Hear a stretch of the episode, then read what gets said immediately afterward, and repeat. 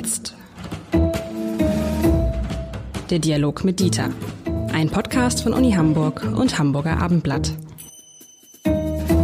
Herzlich willkommen. Mein Name ist Lars Heider und heute heißt es wieder Wie jetzt? Wie jetzt? Das ist der gemeinsame Podcast der Universität Hamburg und des Hamburger Abendblatts. Man kann sagen, Wissenschaft trifft auf Wirklichkeit. Das wird der Herr Lenz nicht gern hören. Oder Wissenschaft trifft auf Journalismus. Das ist. Äh also das zweite passt sicher besser. Was der Journalismus mit der Wirklichkeit zu tun haben soll, müssten Sie dann erläutern.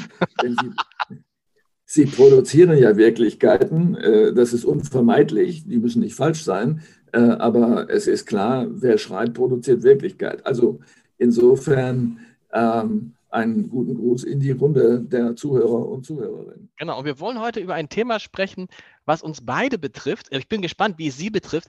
Die Frage, was nützen, was bewirken eigentlich Preise?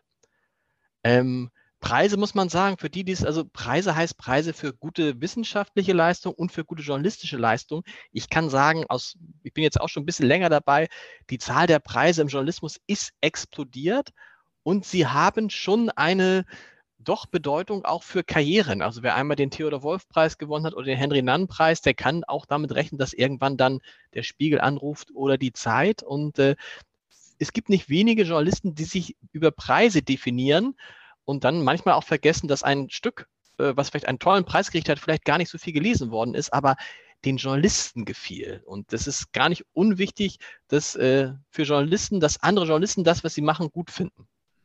So, also zwieschneidig. Ich kenne auch Kollegen, die dann sich gucken, welche Preise gibt es eigentlich und entsprechend dann auch Texte in diesem Bereich schreiben.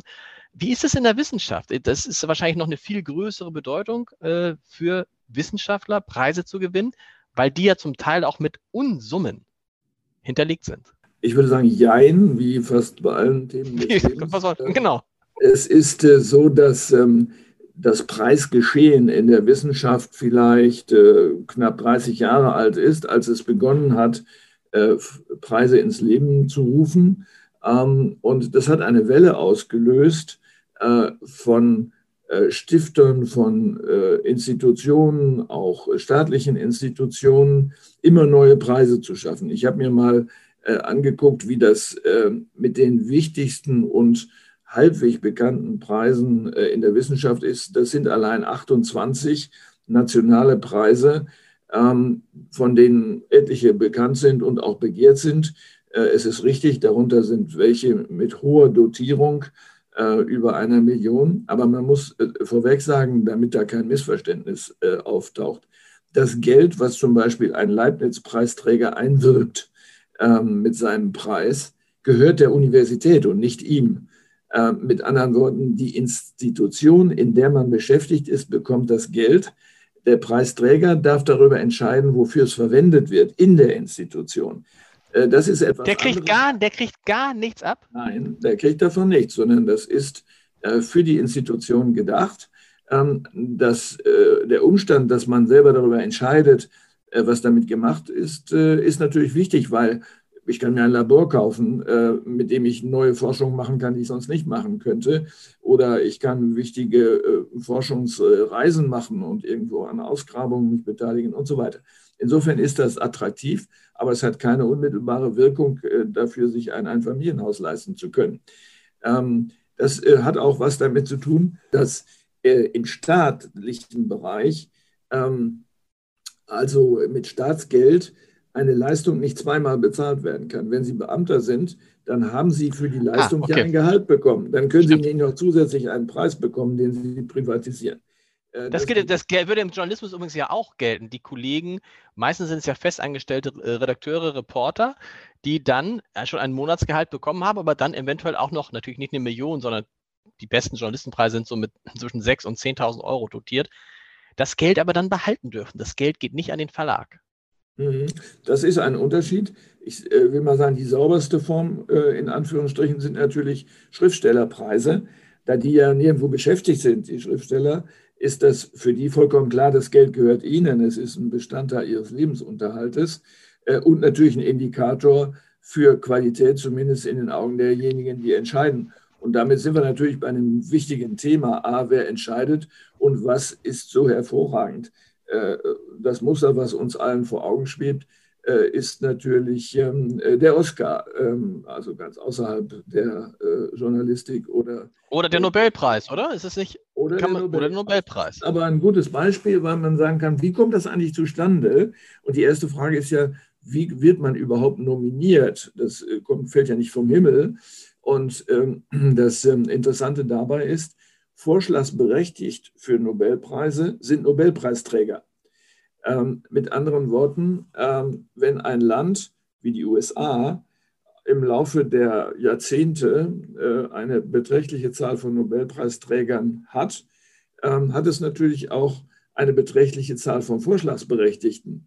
Äh, und dadurch ergibt sich unter Umständen ein Kumulationseffekt. Es gibt auch noch Vorschlagsberechtigte jenseits der Nobelpreisträger. Das sind fest definierte Personen oder auch Institutionen. Manche wechseln auch. Äh, sodass man schon sagen kann, da ist Expertise in besonderer Form gegeben, äh, aber auch eine gewisse, ähm, wie soll man sagen, äh, Inside-Situation ähm, von als Außenseiter Preisträger eines Nobelpreises zu werden, das ist sehr schwierig. Das ist aber bei fast allen Wissenschaftspreisen so, denn wenn Sie etwa den deutschen Nobelpreis in Anführungsstrichen, den Leibniz-Preis sich anschauen, der auch, der übrigens höher dotiert ist als der Nobelpreis, äh, aber das Geld, wie gesagt, gehört dann der Institution, ähm, dann ist es natürlich so, dass auch hier Communities existieren, also Gemeinschaften, die sich untereinander kennen und aufgrund dessen auch klare Urteile, ähm, richtige Urteile, gar keine Frage, über die Qualität der Preisträger haben. Aber es gibt natürlich viele Nichtpreisträger, die auf demselben äh, äh, Niveau operieren, ähm, aber niemals einen Preis bekämen, weil sie nicht in Netzwerken drin sind. Und das ist natürlich ein Problem, zumindest in der Wissenschaft. Ähm, ein zweites Problem. Das heißt auch, wenn ich kurz, äh, bevor Sie zum zweiten Problem kommen, das heißt aber auch, die Wahrscheinlichkeit, wenn man einmal einen Preis gewonnen hat, auch andere Preise zu gewinnen, ist groß weil man aufgefallen ist ne? und weil man zumindest dann ein Netzwerk schon hatte. Das erleben wir im Journalismus, dass also äh, äh, Kollegen, die dann, keine Ahnung, den deutschen Reporterpreis gewinnen, dann auch, keine Ahnung, noch zwei, drei andere Preise gewinnen, einfach weil sie aufgefallen sind. Also das plattdeutsche Sprichwort, der Deibel steht immer auf dem Haufen, äh, trifft natürlich zu hier und das hat genau diesen Netzwerkhintergrund. Äh, man kennt sich, aber das heißt nicht, dass es deswegen illegal oder mafiös Nein. sein muss. Das ist einfach ein Systemeffekt. Zweites Problem? Ähm, ein zweites Problem ist ähm, diese Flut von Preisen. Wenn der Preis dem Zweck dienen soll, dass potenzielle Arbeitgeber oder Menschen, die nach Experten suchen, einen Indikator haben, wer dafür in Betracht käme, äh, dann ist natürlich die Voraussetzung gegeben, dass es nicht zu viele Preise gibt, äh, vor allen Dingen, wenn sie dann unüberschaubar werden.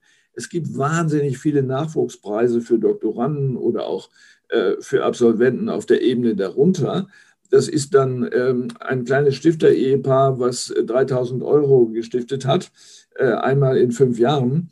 das ist eine ehrenvolle Sache, ich will das gar nicht karikieren. Aber für die, die dann in der Vita eines Bewerbers diesen Preis sehen, sagt es leider überhaupt nichts, weil dieser Preis nicht bekannt sein kann. Er ist häufig regional, er ist begrenzt auf ein wissenschaftliches Thema und das war's. Ich das ist übrigens interessant, das ist interessant, dass Sie das ansprechen. Das ist nicht im Journalismus genauso.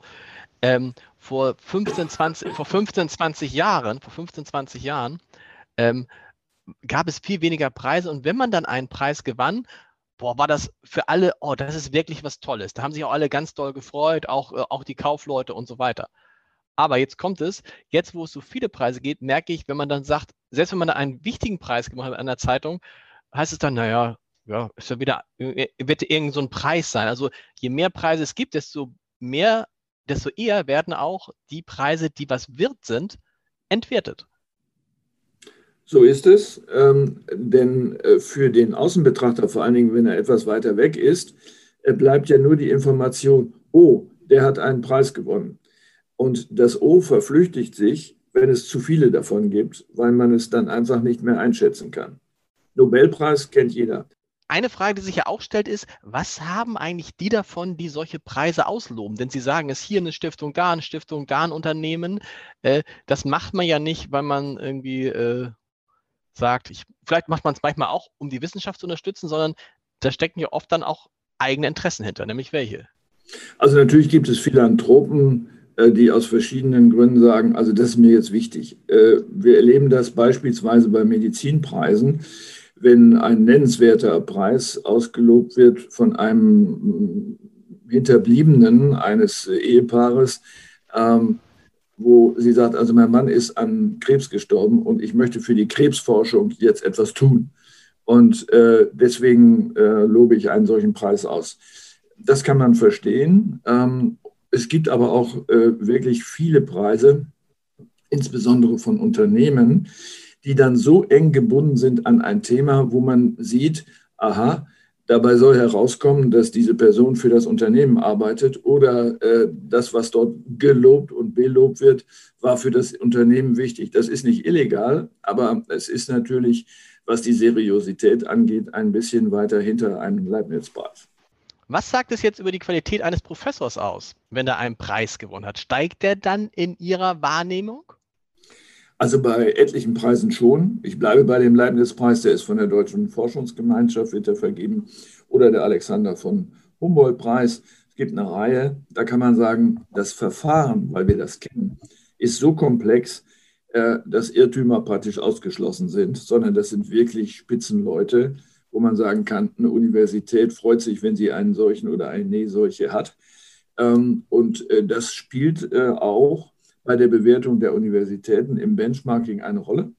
Äh, das heißt, diese Preise werden gezählt, offiziell auch gezählt und sagen, oh, diese Uni hat allein 25 Leibniz-Preisträger. Das ist eine tolle Sache, denn die Hochschulleitung versteht was davon, sagen wir mal, dabei zu helfen, diese Preise einzuwerben, ein gutes Umfeld zu schaffen und so weiter. Das heißt, Sie ermuntern dann auch die Professoren, bewerbt euch um diese und diese und diese Preise, versucht das möglichst viel davon zu gewinnen? man kann sich nicht bewerben.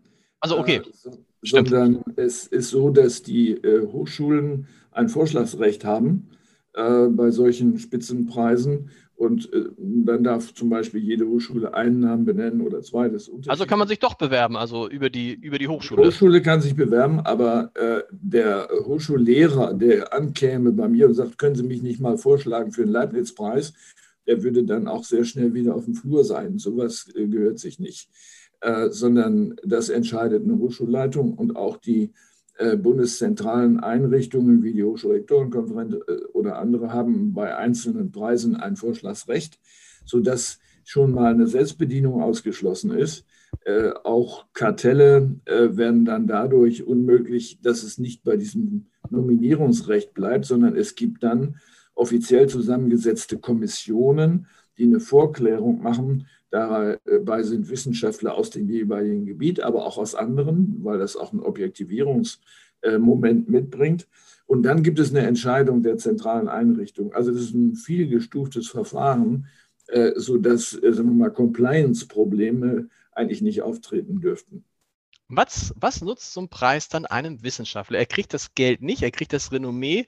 Das Renommee strahlt stark auf die Universität ab. Kommt dann jemand, der den Leibniz-Preis oder einen anderen Preis gewonnen hat, zu Ihnen und sagt, Mensch, Herr Lenzen, ich habe jetzt so viele Preise gewonnen und so viel Ruhm und Ehre, da müssen wir mal über mein Gehalt sprechen? Ja, das geht so nicht. Ähm, das ist auch äh, rechtlich äh, problematisch, aber der Einzelne hat natürlich insofern was davon, als dass andere Einrichtungen äh, vielleicht versuchen, ihn abzuwerben.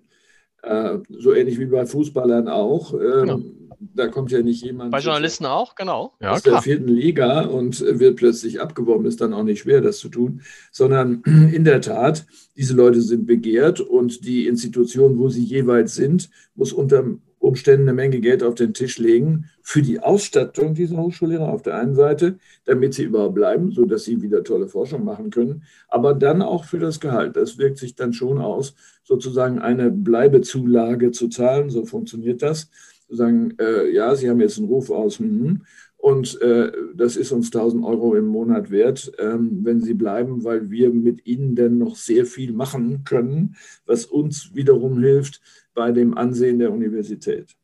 Sind Sie da eigentlich dann frei in solchen Gesprächen? Also Sie haben jemanden, den Sie unbedingt halten wollen, der sagt, aber wissen Sie was, Herr Lenzen, ich kriege bei der Uni XY kriege ich 200.000 Euro mehr im Jahr. Und können Sie dann sagen, dann kriegen Sie bei uns halt 210.000 Euro? Also es gibt niemanden, der 200.000 äh, Euro bei uns verdient. Äh, das sind ganz andere Preise. Da sind zum Teil auch amüsante Vorstellungen in der Öffentlichkeit, was Professoren ja, das, was, ich, Man denkt ja immer so, was, was verdient denn so ein Professor? Der irgendwie, ein Professor, Leibniz-Preisträger, schon mal für Nobelpreis nominiert, weiß ich nicht, aber. Also es gibt zwei, ähm, eigentlich drei Klassen von Professoren. Das eine sind die Junior-Professuren, da, da, kann man gar nicht verhandeln, das ist ein fester Preis, der liegt unter 70.000. Äh, dann gibt es äh, die nächste äh, Gruppe, das sind die sogenannten W2-Professuren die liegen in der Regel bei 80, 85.000. Und dann gibt es die oberste Gruppe, ähm, da ist es schon nicht normal, über 100.000 zu haben. Ähm, so, und dann gibt es aber einige Ausreißer, die dann erheblich mehr bekommen, vor allen Dingen, wenn sie aus dem Ausland angeworben werden. Da können schon mal 130, 140.000 Euro gezahlt werden. Äh, aber das sind dann auch schon Ausnahmen. Aber dann müssen wir, glaube ich, mal, lieber Lenz, dann müssen wir doch mal, das frage ich mich, habe ich jetzt ja dreimal, wie jetzt, wie jetzt, wie jetzt, da müssen wir mal eine eigene Folge drüber machen, weil die Wahrnehmung, also wie, wissen, wie wichtig Wissenschaft ist, wie sie uns nach vorne bringt, was man gerade in der Pandemie wieder gesehen hat, aber auch in anderen Bereichen, und die Bezahlung, also die Wirkung und die Bezahlung, ja, aus meiner Sicht, das geht nicht zusammen. Das geht ganz schön weit auseinander. Das geht äh, weit auseinander. Das ist ähm, sagen wir mal, in der Mitte des letzten Jahrhunderts äh, passiert, äh, dass die äh, Gehälter für die Professoren sozusagen beeinträchtigt worden sind, einfach durch die Masse der Professoren. Früher waren es ja viel weniger, die man bezahlen musste. Und wenn Sie sich die Gehälter in Preußen anschauen im 19. Jahrhundert, das waren ganz andere Summen, die dort bezahlt wurden, ähm, sodass es auch kein Wunder ist, dass die Leute 24 Stunden gearbeitet haben äh, und dann diese großartigen Erfolge hervorgebracht haben. Nein, diese Zeit ist vorbei. Ähm, das hat, hat auch ein bisschen damit zu tun, dass durch unterschiedliche Umstände der Beruf, äh, sagen wir mal, sehr normal geworden ist und im Grunde eine Arbeitnehmerperspektive ähm, in den Vordergrund gerückt hat, währenddessen es bei den klassischen Professoren, was wir immer noch vor dem Auge vielleicht haben als Bild, ja ein Genie war, der sich eigentlich auch gar nicht für Geld interessiert, aber man hat ihn so freigestellt, dass er sich keine Sorgen machen muss oder sie und dann äh, wird schon was Richtiges dabei rauskommen. Das ist alles vorbei.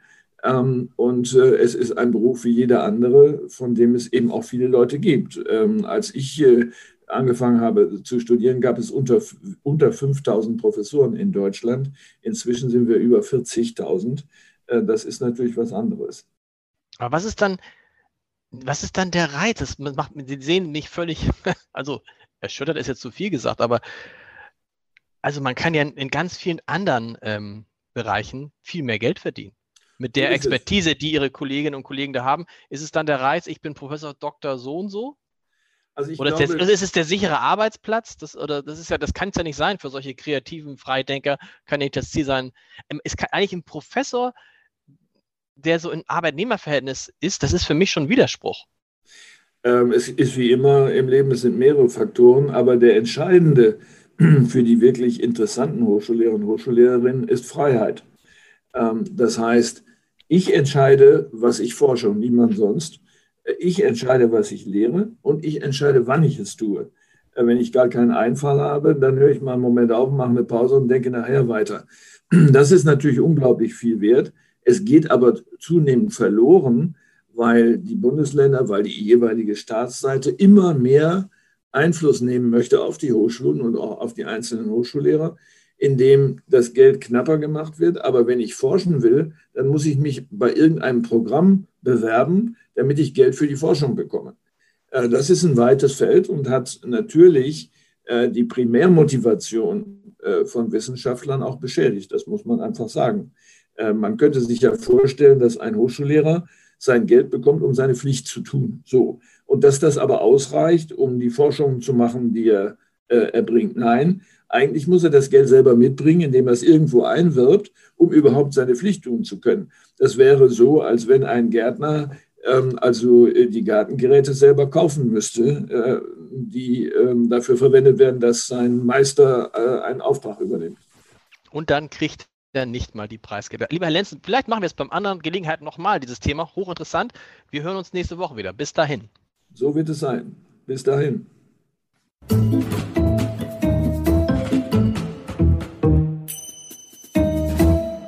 Weitere Podcasts vom Hamburger Abendblatt finden Sie auf abendblatt.de slash podcast.